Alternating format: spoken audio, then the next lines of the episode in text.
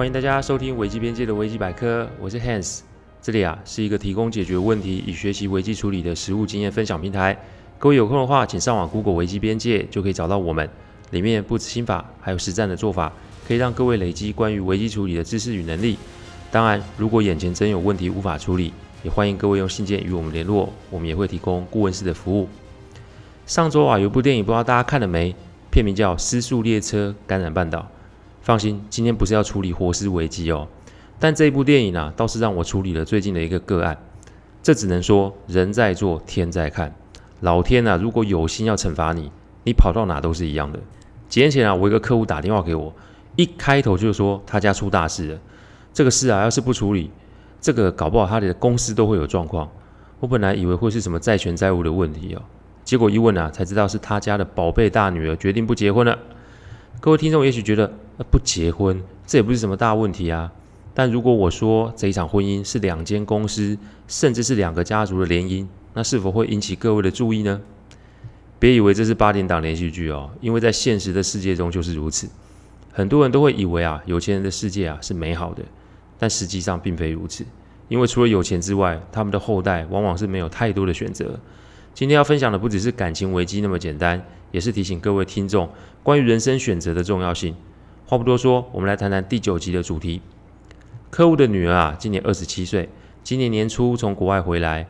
一开始啊，是因为疫情的关系，在国外没有好的工作机会。二啊，也是客户的年纪大了，再加上自己只有两个女儿，所以总是希望学成归国的女儿可以陪伴在身边。但好巧不巧啊，正好客户生意上伙伴啊，也有一个儿子。在客户公司实习，客户就想说，这女儿能多认识一些朋友总是好的，于是啊，就介绍他们俩认识。年轻人啊，第一次见面就开始言谈甚欢。由于啊，所学及嗜好都相近，所以啊，两边的家长啊，就开始有了各自的盘算。盘算这种事情啊，每一个人都会有，特别是生意场上更是司空见惯。客户那个时候跟我说的时候，其实我心中就看穿客户的想法，因为客户的生意伙伴。有一男一女，如果照正常常理来看，将来儿子就是接手家族生意的那个人。因此，如果可以借由联姻来增加双方的关系，那对于生意来说，只有说是百利而无一害。而对方的想法其实也是类似的，因为客户只有两个女儿啊，所以以后的产业到最后还不是到了自己儿子的手中。当我发现客户有这种意图及念想的时候，我并没有多说什么，因为那个时候我在想，反正这双方交往八字都还没一撇。会成不会成，那都是未知数。所以啊，与其一开始就浇客户的冷水，以及引起对方的警觉，倒不如啊，安静做一个旁观者比较实在。今年五月的时候，客户跟我说，男女双方有意要订婚，这就引起了我的注意。因为一月认识，五月就要订婚，这个虽然说我跟我妻子啊认识三个月就提亲，但我想不是每对都这么有缘分才是吧？更重要是，双方都是三十岁不到的年轻人。这么早想定下来，这让我不禁怀疑，这到底是客户的想法，还是年轻人的真实意愿？但因为后来疫情有些严重，所以订婚的进度啊就搁置在那。呃，反正等到疫情过后再订婚也不迟。所以呢，后来客户是说八月份要订婚，但是事情啊就这么刚好的发生了。这原因是啊，客户女儿啊是个韩国电影迷，所以呢有新的电影，她当然也不想错过。于是啊，她就约了这个男友想去看《失速列车》的首映。但男友说另有要事，所以改天再约。那客户的女儿想也没多想，所以呢就约了好朋友去看。但人生啊，就真的这么巧，他们坐在啊某个影城最后一排位置的中间，但没有想到前面来了一对情侣挡在他们的前面。那个男孩子身体身材很高，但是无论声音语调，甚至是身上的香水的味道，怎么会跟自己的男友一样呢？于是客户的女儿拿手机的灯一照，才发现前面真的是男友。而男友身边坐的就是他的前女友。我想到这个画面，我只能摇摇头，因为我想不出任何的原因啊，可以帮这位男友开脱。这想当然呃，当下就产生了一些言语上的冲突。女方啊，就愤而离开电影院，然后就直接回家哭诉刚才发生的事情。这客户一听，当然是怒火中烧啊，但他也不好直接打电话给生意伙伴，然后质问对方吧。那想来想去啊，就让想说让我来处理这档事好了。我先是请客户给我半天的时间，因为我必须把事情的时间轴及问题点整理出来。各位要记得，面对不理性而且还认为自己是遭受背叛的人，最适合的互动方式就是提问，并且引导问题的方向。这一是可以获取较多精准的讯息，二是减少鬼打墙的时间。因为现在的我的确是在跟时间赛跑，因为我不相信这个男方回家不会跟他的家人讲啊。而且啊，人性如果为了要开脱，那少不了什么案子里面的加油添醋。所以，最好的方式就是在对方来访之前，我们先行整理好及准备好相关的应对方式。那针对女儿啊，我主要的问题啊有四个。第一个问题，请问两个人发展到什么程度？这双方都成年人了，所以男女之间啊会有亲密关系，这是很正常的事哦。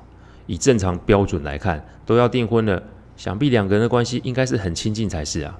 但我一问，原来两个人还处在牵手拥抱的阶段。各位听众。你想一下，交往近半年，竟然只处在这个阶段，而且两个人还是从国外回来的哦。这要么有可能是宗教信仰的关系，那要不然就是有别的问题了啊！我有确认过，两个人都没有宗教信仰。第二个问题，请问两个人有聊到婚姻及规划未来的家庭生活吗？因为既然都谈到订婚了，那想必对于往后的婚姻及家庭生活都应该有所讨论了吧？毕竟共组家庭现在不是组个旅行团去出去玩这么简单。双方如果没有憧憬及规划的话，请问哪来的动力要生活在一起啊？这个答案也很怪，因为两个人没有谈过这些，只是有说将来要结婚哦，要在哪里请，那请客要请谁，要请几桌。这前面的两个答案真的是让我头上已经有十条黑线。第三个问题，到底是谁提出要订婚？是两个人还是两边的人？接下来我就问，这个订婚到底是谁提出来的？因为正常来说，应该是男女双方有意愿的，才会请双方的家长出来协商及处理吧。这个答案真的是直让我直接倒在地上，因为订婚是双方家长自己瞧的，两个人只是被告知而已。各位是不是觉得很离谱啊？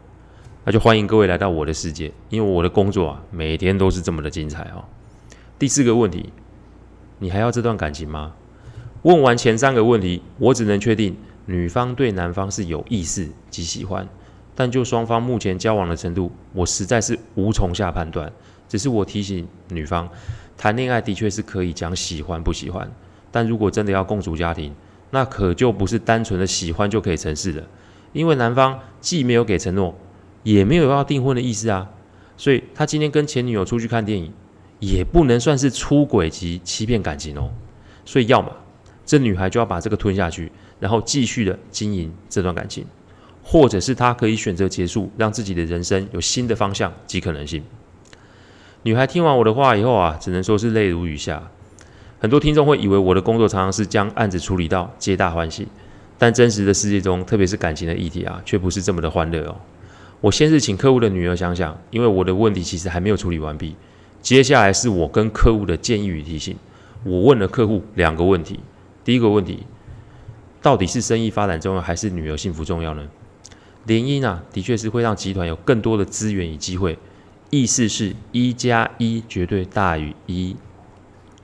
但这个集团的成长跟女儿的幸福来相比，哪一个比较重要？我请客户不要回避我的问题哦，因为生意上的某些事情也许可以头过身就过，但感情与亲情就没有那么的简单了。我常说，世上没有十全十美，因为结果越好的，那代价通常也就越高。所以客户要么就是狠心将女儿推出去，不然他就要在生意与亲情之间做一个抉择。第二个问题，感情啊，也许会因为理解而分开，但生意会有办法吗？也许女儿嫁过去有一天，有可能会因为双方不和而分开，这就是我们最常讲的，因为理解而分开嘛。但我提醒客户一个致命的风险哦，那就是这个婚婚姻关系中，双方所有的生意合作以及之前的合作，有没有可能会因为彼此理解而拆伙或是不竞争呢？人心是肉做的啊，如果今天他们有了孩子的话，那争孩子这件事势必就会增加双方的裂痕与冲突。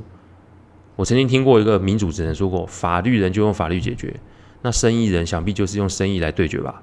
等到那个时候，就算客户想脱身，也没有那么简单了。所以这件事情解决了吗？目前呢，我们还在等对方的回应及答案。